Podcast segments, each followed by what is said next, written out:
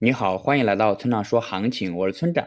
现在是北京时间五月三十日的上午八点十六分，BTC 即时价格三四二九二 U。我们先来看今天的行情。昨天多头上攻失败，行情再次进入寻底阶段，下方支撑三万三千点附近，跌破三万三千点的话，就会错失三万一千点附近的支撑。上方压力位在四万点以及四万两千点，只有站上四万两千点，趋势才可能反转。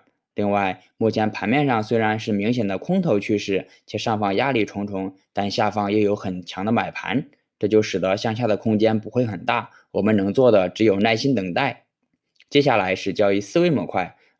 最近的行情对于很多同学来说是非常的煎熬了，操作的越多，资金反而越少。呃，针对当前这种行情，有哪些可供参考的建议呢？我给大家两点建议。第一点建议是要学会等待。我曾经说过，等待也是一种交易策略，而且是被很多人都忽略掉了的重要策略。